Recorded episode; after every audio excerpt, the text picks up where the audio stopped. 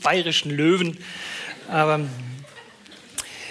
es hat sich eigentlich in den letzten Jahren schon so gefügt, äh, dass so einmal im Jahr durchaus so etwas wie ein Kanzeltausch stattgefunden hat, dass ich einmal bei euch bin. In zwei Wochen wird Matthias Mockler bei uns in Nürnberg predigen.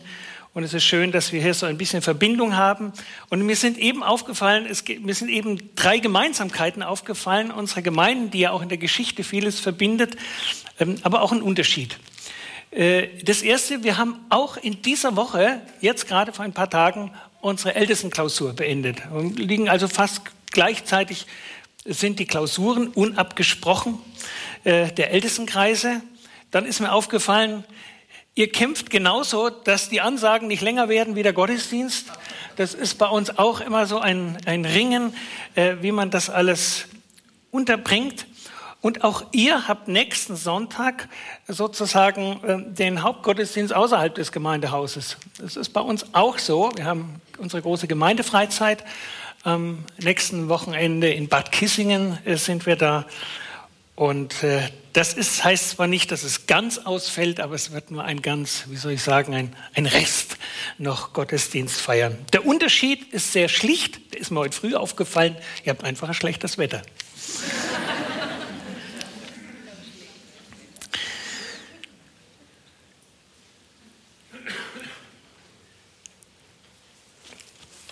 Fast in aller Welt kennt man ja das Schachspiel. Das Wort Schach, das ist interessant, kommt aus dem Persischen und heißt im Persischen Schah. Das kennen wir ja, den Schah. Der König. Darum nennt man es auch das königliche Spiel. Es ist ein strategisches Brettspiel, bei dem zwei Spieler abwechselnd Spielsteine bewegen. Ich denke, das ist jetzt keine peinliche Frage, wenn ich frage, wer hat in seinem Leben, ob einmal, ob gewonnen oder verloren, zumindest einmal schon mal ein Schachspiel selber gemacht, also mitgemacht. Also, also äh, als Spieler, ja. Ich frage nicht, habt ihr gewonnen oder verloren? Das ist jetzt äh, sekundär. Gut. Also so, das ist uns, glaube ich, vertraut. Mindestens zugeschaut haben wir auch schon. Ziel des Spieles ist ja, den, den Gegner, vor allem äh, die zentrale Figur, den König des Gegners, äh, Schachmatt zu setzen, das heißt in einen Zustand zu bringen, wo er unabwendbar handlungsunfähig ist. Er kann nichts mehr machen. Beim Schach gibt es unendlich viele Möglichkeiten, äh, die Steine zu ziehen. Ich habe mal nachgeforscht, Allein für die ersten vier Spielzüge gibt es schon 318 Millionen Möglichkeiten. Das Spiel kann im Grunde Tage dauern. Man kann die Anzahl der möglichen Züge, die Hochmathematiker mögen mir das verzeihen, die können das natürlich, aber im Grunde kann man das nicht, äh, schon gar nicht in vorstellbaren Zahlen noch ausdrücken. Aber es ist möglich, dass das Spiel nach nur vier Zügen beendet ist. Für Schachspieler sei das jetzt auch mal ganz kurz hier gezeigt, damit Sie sehen, wie das funktioniert. Schachmatt in vier Zügen. Das heißt, das Spiel ist zu Ende, bevor es eigentlich richtig begonnen hat.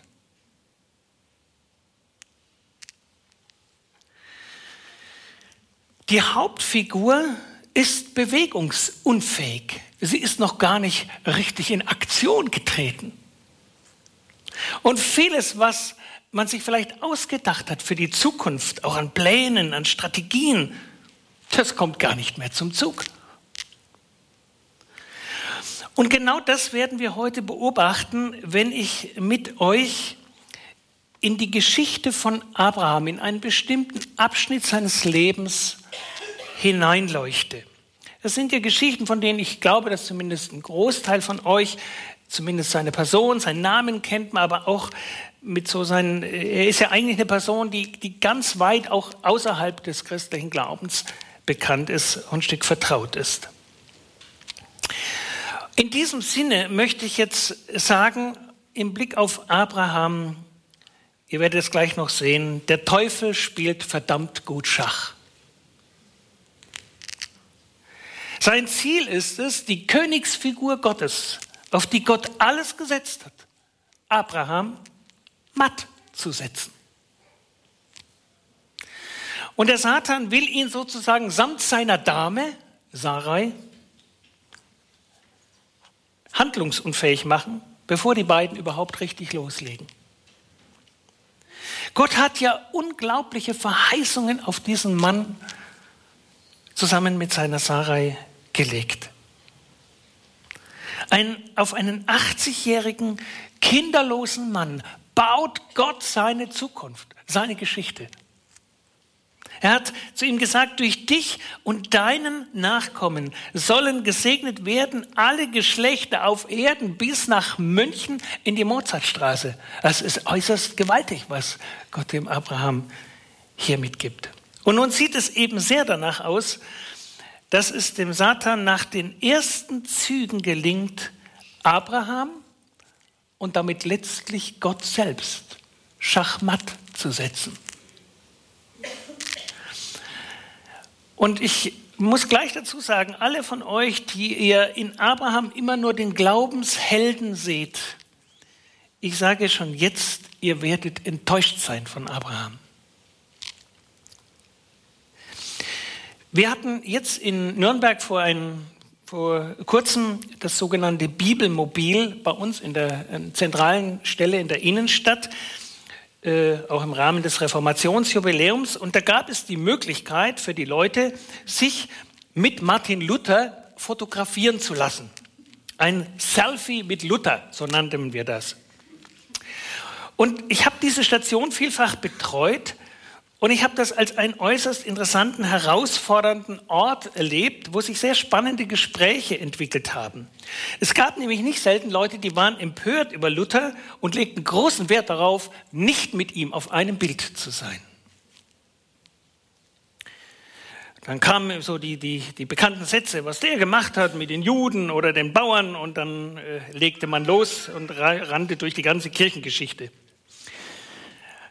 Bei dem, was ihr heute noch von Abraham hören werdet, könnte es sein, dass mancher im Grunde auch am liebsten mit ihm nicht auf einem Bild wäre. Obwohl die Geschichte, die wir jetzt hören, in einem gewissen Sinn ein bisschen frustrierend ist, ist sie für mich, und ich hoffe, dass das am Schluss auch hörbar wird, voller Trost. Und vielleicht für manchen verzweifelten Sünder der in Irrwege geraten ist. Ich bringe noch mal in Erinnerung, Abraham ist im Vertrauen auf Gottes Versprechen und seine Verheißung, ich will dich segnen, ich will dir ein Land geben, ein Volk, du sollst sein Segen sein, ist Abraham losgezogen. Er hat noch nicht mal in sein Navi eingeben können, das Ziel, er hat ja nur in ein Land, das ich dir zeigen will. Und so steht es in den ersten Versen von Kapitel 12, da zog Abraham aus, wie der Herr zu ihm gesagt hatte. Er geht los. Er hört Gottes Wort und reagiert auf dieses Wort. Und sie kamen in das Land, und da erschien der Herr dem Abraham und sprach, deinen Nachkommen will ich dieses Land geben. Das heißt, der Abraham erfährt erst, als er da ist, kommt diese Meldung, Sie haben Ihr Ziel erreicht. Nicht vorher, er wusste ja gar nicht, was das ist genau. Und Abraham baute einen Altar dort dem Herrn, der ihm erschienen war, und danach brach er auf und baute auch am nächsten Ort. Er zieht also durch das Land dem Herrn einen Altar und rief den Namen des Herrn an. Abraham hat sich Gott anvertraut. Er ist darauf angewiesen, dass Gott ihn führt. Gott ist sein Navi. Und als er ins Land Kanaan kommt, in dieses verheißene Land und dort auch erfährt, dass das dieses Land ist, da ist er ein Fremder. Ihm gehört nicht ein Quadratzentimeter in diesem Land. Er ist ohne Rechte. Er ist ein Unbekannter. Und er durchzieht das Land und wir hören, wie er immer wieder, wo er sich sozusagen niederlässt mit seiner Truppe. Da baut er, wo er sein Zelt aufschlägt, da baut er einen Altar. Man könnte das, ich übertrage es mal ein bisschen auf unsere Zeit, man könnte sagen, Abraham stellt dort eine kleine Kapelle auf, die daran erinnert, hier an diesem Ort bete ich Gott an, danke ich Gott. Äh, das ist mein, mein Ort, wo ich mit ihm in Verbindung bleibe. Und so geht Abraham sozusagen seine ersten Schritte, wie ein, ein Mensch, der frisch zum Glauben gekommen ist, seine ersten Schritte im Glauben. Man kann das sagen, es ist wie ein, ein Kind, was an der Hand des Vaters ist. So geht er seine Schritte. Und diese feste Verbindung zu Gott, dem Vater, die gibt Führung, die gibt Mut, die gibt Geborgenheit. Und wir haben wer die Geschichte kennt, der wird Abraham auch in diesen ersten Schritten äh, bewundert haben und dafür rühmen wir ihn auch und loben wir ihn auch für sein tiefes Vertrauen, wirklich, was er hier in Gottes Wort hat. Glauben, so könnte man sagen, heißt sich an Gott festmachen. Wirklich an ihm hängen. Mit ihm steht und fällt man. Aber nach diesen ersten Schritten wird es heikel. Abraham gerät wirklich auf, auf Abwege in eine echte Schieflage. Und ich lese jetzt weiter aus 1. Mose 12 ab Vers 10. Das fängt mit einem ganz kleinen, schier unbedeutenden Satz an. Damals brach eine Hungersnot im Land aus.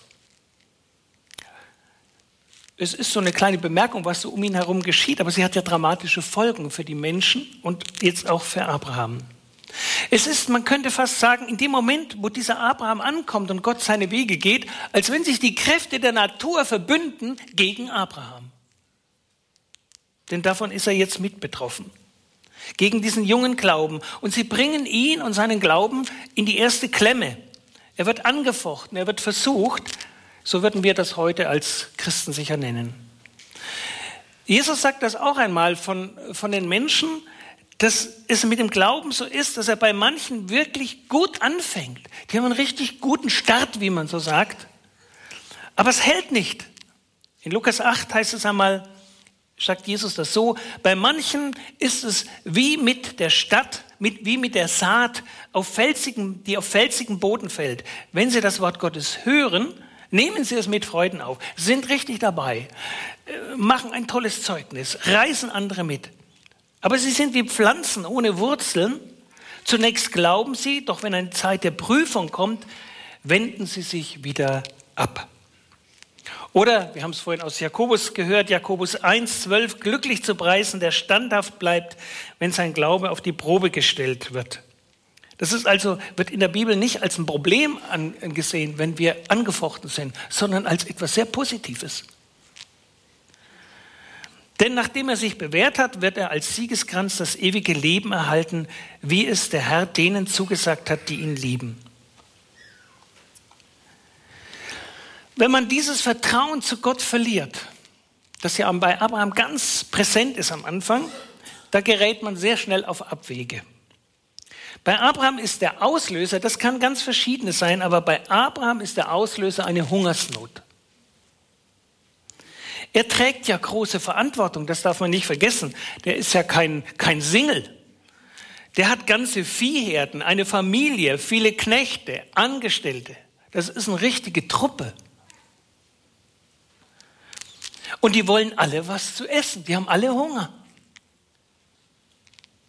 Hungersnot. Schon in meiner Generation ist das eigentlich was die Erfahrung anbetrifft, ein Fremdwort. Hunger und Durst sind aber die schlimmsten Qualen, die eigentlich ein Mensch erleben kann. Und wenn es darauf ankommt, das werden die, die die Kriegszeiten vielleicht noch erlebt haben, da wird mancher seine Moral runterschrauben. Da wird man schnell zum Dieb und zum Egoisten. Und Abraham hat Hunger, seine Knechte haben Hunger, seine Tiere schreien. Und Abraham geht zu seinem Altar und betet, Herr, schenk doch Regen. Schenk Regen, damit wir uns ernähren können. Das ist doch das Land, das du mir verheißen hast. Du hast doch gesagt, hier. Aber es kommt kein Regen. Und während er da betet, kommen immer wieder Reisende vorbei, die kommen aus Ägypten und sagen, du, dort gibt es Essen, dort ist Wohlstand, dort geht es dir gut, geh doch nach Ägypten. Das war tatsächlich damals so, dass durch den Nil, äh, der ja in Ägypten fließt, Hungerkatastrophen in Ägypten tatsächlich weniger waren, im, schon im alten Orient, als in anderen Ländern. Und jetzt steht Abraham vor dem Problem, soll ich oder soll ich nicht? Die Vernunft sagt, in Kanaan wirst du verhungern. In Ägypten hast du eine Chance. Hier im Trockenen rumsitzen und auf ein Wunder Gottes warten? Wie lang denn? Das ist doch zwecklos. Ich muss was unternehmen. Und Abrahams Gewissen sagt andererseits, Gott hat mir doch zugesagt, hier ist dein Land, hier ist dein Platz, nicht in Ägypten. Er hat Segen versprochen. Sein Gewissen sagt, vertraue dem Herrn ist es wichtig, dass wir spüren, dass in Abraham da ein tiefer innerer Kampf äh, stattgefunden haben muss. Und vermutlich hätten wir in unserer Naivität den Abraham noch unterstützt und gesagt, Abraham, das ist doch nur vorübergehend. So eng hat Gott das mit seinem Wort nicht gemeint. Er hat es ja auch nicht ausdrücklich verboten. Andere machen es doch auch. Und mit all diesen Sätzen wird dieses Glaubensgewissen Stück für Stück ein bisschen eingeschläfert. Ja, so hat Gott das gesagt, aber so wörtlich ist es vielleicht doch nicht zu nehmen. Stimmt das wirklich, dass er gesagt hat, ich will dich segnen? Abraham, schau dich doch um, du hast nichts zu trinken, du hast nichts zu essen. Merkt ihr, so laufen Anfechtungen. Und so laufen die Gedanken Stück für Stück in einem Herzen ab, bevor unser Glaube in Schieflage gerät. Und genau da landet jetzt Abraham, als er Gott aus dem Blick verliert. Ich lese weiter, 1. Mose 12, ab Vers 10. Da heißt es, und Abraham zog hinab nach Ägypten, um dort zu wohnen, denn die Hungersnot nahm große Ausmaße an. Als sie sich der Grenze Ägyptens näherten, sagte Abraham zu seiner Frau Sarai, du bist eine sehr schöne Frau. Wenn die Ägypter dich sehen, werden die sagen, oh, das ist aber eine schöne Frau. Dann wirst du zwar am Leben bleiben, aber mich werden sie töten. Sag doch lieber, du bist meine Schwester, damit die Ägypter mich gut behandeln und am Leben lassen, weil ihnen an dir gelegen ist. Das Erste, was wir hier beobachten, ist wirklich ein Weg vom Glaubensweg in einen Irrweg hinein. Abraham zieht die Notbremse und im tiefsten, wenn wir ehrlich sind, verstehen wir ihn ja auch noch. Glauben hin, Glauben her, hilft dir selbst, dann hilft dir Gott. Abraham zog hinab. Auch dieses kleine Wörtchen, was hier steht, ist nicht nebensächlich in der Bibel. Es steht nicht, Abraham zog hinauf, sondern Abraham zog hinab. Selbst kleine Worte sind manchmal in der Bibel bedeutend. Hinab, das ist hier nicht nur eine Himmelsrichtung, sondern auch eine Lebensrichtung. Und Abraham zog hinab. Wenn Menschen in Not kommen, und ich könnte mir vorstellen, dass mancher auch seine Geschichte da erzählen könnte, familiäre Not, finanzielle Not, berufliche Not, existenzielle Not, Beziehungsnot. Wenn Menschen in Not kommen, tun sie meist nicht das Allernächste und folgen klar dem Wort Gottes und vertrauen ihrem Gott, sondern man sucht sich sehr schnell falsche Freunde, Helfer, geht an falsche Orte und gerät auf schlüpfrige Wege. Wege, bei denen völlig aus dem Blick geraten ist, wohin man eigentlich und wozu man eigentlich losgezogen ist. Wenn Gott uns die Fülle verschließt, dann sagt sich mancher, dann muss ich eben nachhelfen. Mich selber aufmachen. Verheißung hin, Verheißung her, Gott wird schon segnen. Andere haben es ja auch gemacht. Dieser Hunger, dieser Hunger, bei uns vielleicht auch der Hunger nach Leben, nach Annahme, nach Ehre, nach materiellem Wohlstand, dieser Hunger, Gottes Segen zu spüren, der kann so übermächtig werden, dass man Gott gewissermaßen in Urlaub schickt. In Gedanken verstrickt man sich dann wie in einem, wie in einem Irrgarten, könnte man sagen. Wie in einem Irrgarten verläuft man sich.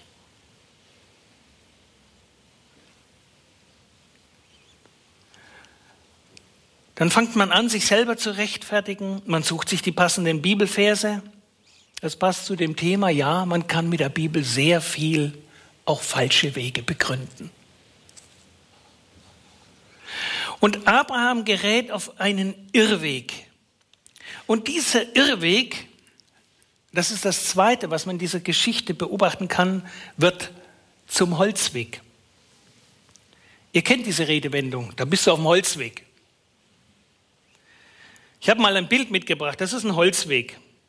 Also jeder, der schon mal eine, eine, größere Waldwanderung gemacht hat, der kennt das. Man kommt an eine Kreuzung, man ist sich nicht mehr sicher, wie der Weg weitergeht. Man sieht kein Wegzeichen und man geht so ein bisschen nach Bauchgefühl den Weg weiter und nimmt den, der wirklich gut und breit aussieht, wo es ziemlich sicher ist, dass da schon andere gegangen sind, tiefe Spuren zu sehen sind, viele schon gefahren sind. Und irgendwann landet man plötzlich auf einem Platz, da ist viel Holz und der Weg zu Ende. Man hat sich verlaufen. Warum geht Abraham diesen Weg? Warum gehen überhaupt Menschen solche Wege? Holzwege. Es ist ganz schlicht, das sehen wir hier in der Geschichte, Existenzangst die Angst zu überleben. Zweimal sagt Abraham ausdrücklich, ich muss am Leben bleiben. Wie soll denn Gott seine Verheißung wahrmachen? Man kann das jetzt richtig fromm begründen. Wie soll Gott denn seine Verheißung an mir, mir wahrmachen, wenn ich nicht mehr da bin? Wenn die mich umbringen, die Ägypter. Also da muss ich Gott schon helfen. Hinter Abrahams Angst steckt im Grunde auch eine echt realistische Einschätzung seiner Lage, in der er sich befindet. Seine Frau Sarah, auch wenn sie in einem fortgeschrittenen Alter ist, sie war und ist immer noch eine auffallende Schönheit. Und damals ist selbst Heiden wie den Ägyptern klar, an die Frau eines anderen komme ich nur ran, wenn der Ehemann tot ist. Sie achten also die Ehe höher als das Leben des Mannes. Und damit rechnet auch Abraham und dabei wird er zum puren Egoisten. Die Verheißung hat Gott ja mir gegeben. Also im Zweifelsfall bin ich schon mal wichtiger wie meine Frau.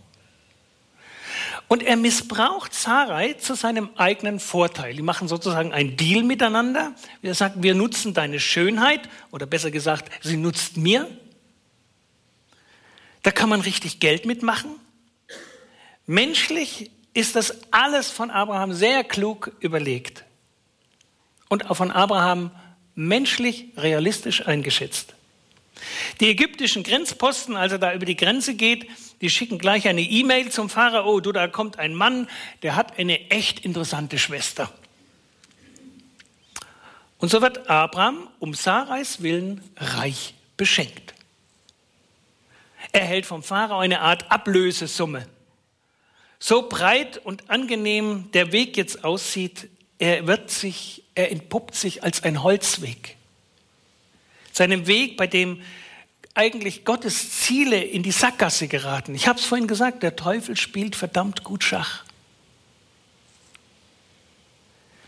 Und auf dem Holzweg kommt Abraham nicht nur weiter weg vom Glaubensweg, sondern jetzt auch immer tiefer in den Sumpf, in echte Sumpfwege. Und das ist schnell beschrieben. Es beginnt, wie wir gehört haben, mit einer Lüge. Es ist eigentlich nur eine halbe Lüge. Denn Sarai ist aufgrund der Verwandtschaftsverhältnisse im Grunde seine Halbschwester. Sagen wir es positiv, es ist eine Halbwahrheit. Man redet die Wahrheit klein und Abraham fährt immer tiefer in den Morast. Und sein Tun ist bestimmt von der Angst um sich, nicht zuerst von der Angst um seine Frau. Von ihr lässt er sich, so könnte man das sagen, aushalten. Sie verdient das Geld als Haremsdame des Pharao und er wird reich. Tiefer, ihr Lieben, kann man doch kaum noch sinken. Und Abraham setzt damit eigentlich wirklich Gottes ganzen Heilsplan aufs Spiel, mit dem, was da läuft. Erlaubt mir jetzt vielleicht ein bisschen einen ironischen Ton. Vielleicht tut das uns an dieser Stelle gut. Wir sind natürlich alle besser wie Abraham. Wir schütteln den Kopf. Wir erwarten, dass man solche Menschen doch möglichst schnell aus der Gemeinde verweist. Mit dem Mann in einer Bank, der seine Frau einem anderen anbietet und davon reich wird, ja, da rutschen wir doch auf die Seite. Mit dem bitte kein Selfie. So viel Schlamm und Sumpf, da werden wir am Ende noch selbst beschmutzt.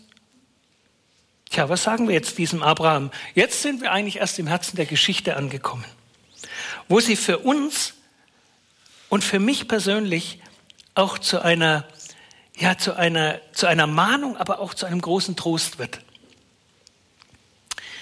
Das erste, sie wird zu einer schützenden Mahnung. Und ich traue dem Heiligen Geist zu, dass er jetzt auch bei jedem von uns, da wo es nötig ist, ihn innerlich bewegt. Diese schützende Mahnung ruft ganz schlicht Stopp. Wo laufen wir mit Halbwahrheiten durchs Leben? Wir tun nichts Falsches und leben doch in einer Lüge. Wo schmieren wir vielleicht mit frommen Bibelversen zu, was Gott eindeutig anders in seinem Wort benannt hat. Und aus einer Lüge, so ist das einfach, da wachsen sehr schnell weitere Lügen. Und am Schluss ist das ganze Leben eine Lüge. Die Schriftgelehrten zur Zeit von Jesus, die sind absolut in diese Falle gegangen. Sie haben sich selbst belogen über sich selbst. Wo merken wir oder wo merkt ihr, ich, ich bin aus irgendwelchen Gründen von einem Glaubensweg in den Sumpf geraten, aber wir gestehen es uns einfach nicht ein. Gewollt, ihr Lieben, hat der Abraham das auch nicht. Aber er hat es gemacht. Und manchmal lässt uns Gott wirklich auch falsche Wege laufen, die wir wählen. Aber er verbindet seinen Ruf an uns, stopp, nicht weiter diesen Weg, mit einer ganz überraschenden Erkenntnis. Dazu lese ich weiter ab Vers 17. Aber der Herr plagte den Pharao und sein Haus mit großen Plagen um Sarais, Abrahams Frau willen. Fällt euch auf, Abraham macht üble Sachen, wird immer reicher und der Pharao, der überhaupt keine Ahnung hat, dass man ihn belogen hat, der wird geplagt. Also längst vor Abraham erkennt der Pharao, der Heide Pharao, hier läuft etwas total schief. Wir schauen ja manchmal sehr vorschnell und abfällig auf Menschen, die Gott nicht kennen. Aber es gibt Situationen, da gebraucht Gott sie, äh, gebraucht Gott sie und manchmal sehen sie in manchen Momenten klarer als die Leute, die die Flagge des Glaubens hochhalten. Und damit wird die Geschichte für mich zum Weiteren zu einer Lektion im Thema Demut. Es ist schon peinlich, ein heidnischer Pharao, der Gott nicht kennt, der die zehn Gebote nicht kennt, muss Abraham sagen, du hinterlässt mir säckeweise Dreck. Du bist ein Lügner. Warum hast du mir das angetan? Ein Heide sagt dem Vater des Glaubens, du bist ein Lügner. Du bist im Grunde ein Ehebrecher, ein Feigling.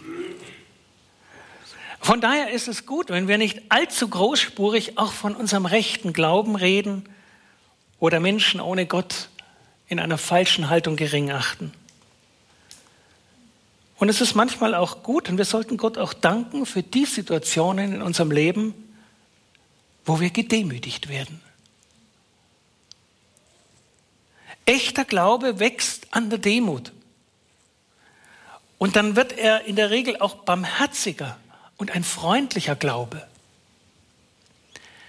Dies ist bitter. In der Tat, andere leiden, nicht selten darunter, andere leiden, weil wir das Vertrauen zu Gott ablegen und sein Wort gering achten.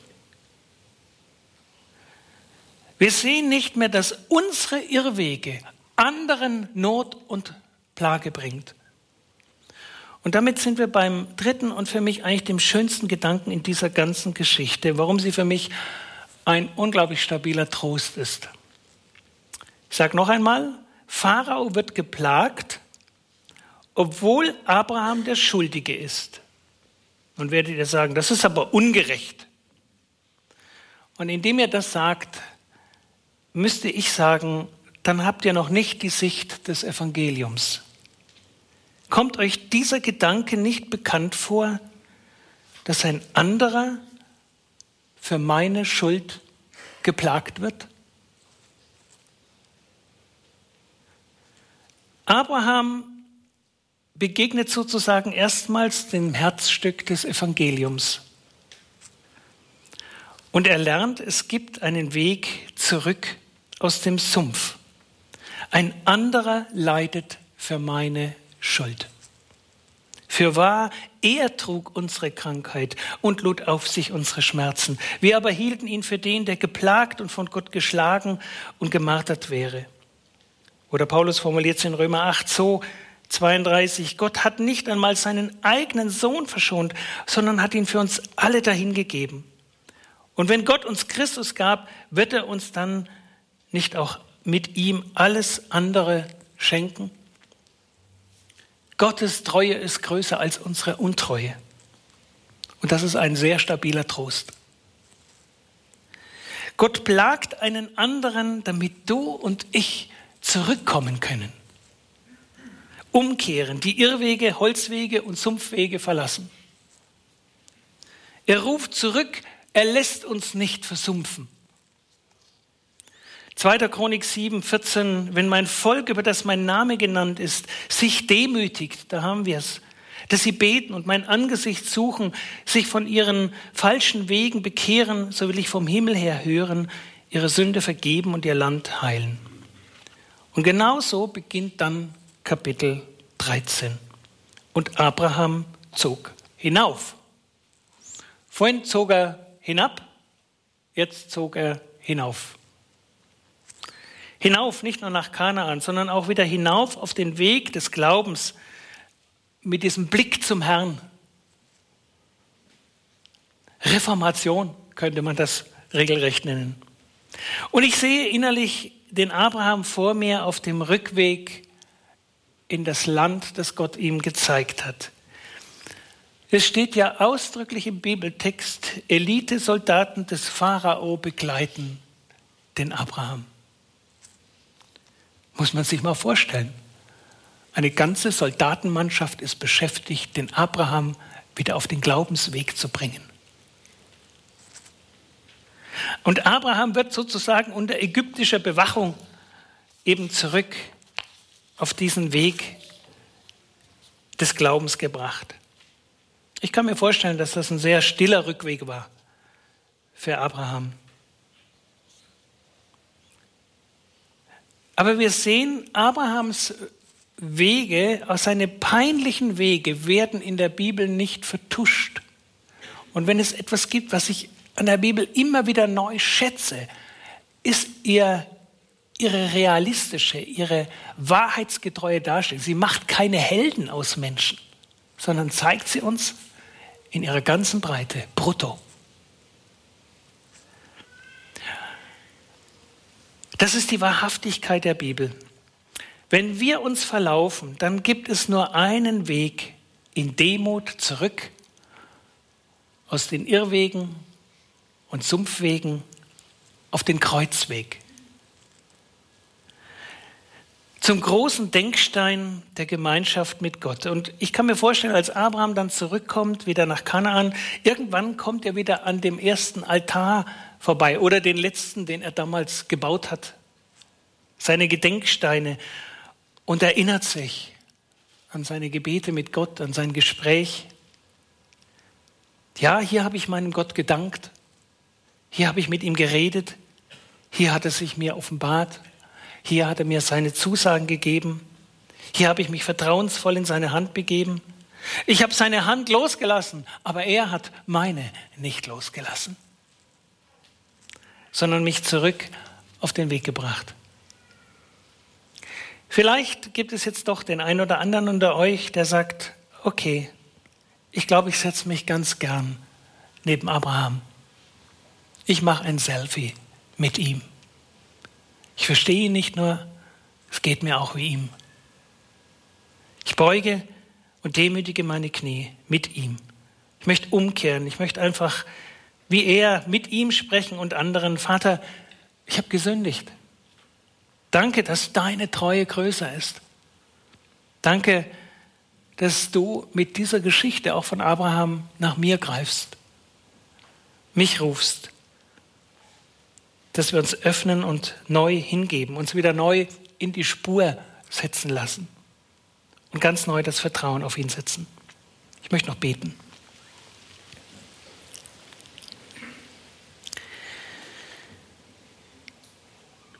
Herr Jesus, wir preisen dich, dass du bis heute uns immer wieder in verschiedensten Farben das Bild des Vaters vor Augen stellst, der die, dem verlorenen Sohn entgegengeht,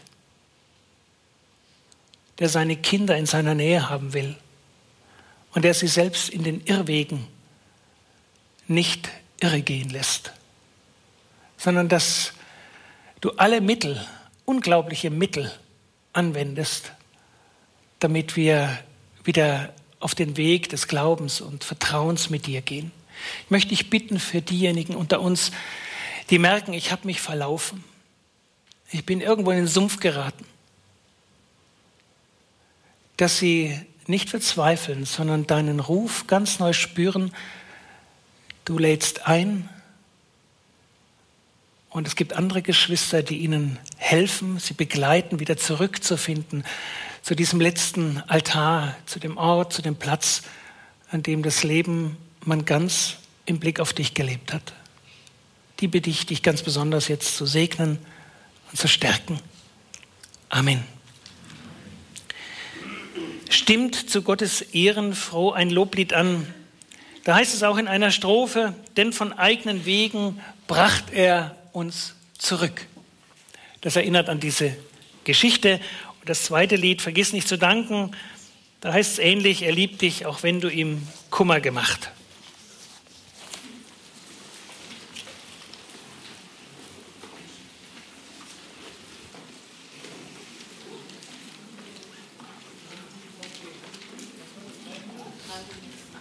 Also die Liednummer noch 300 und 302.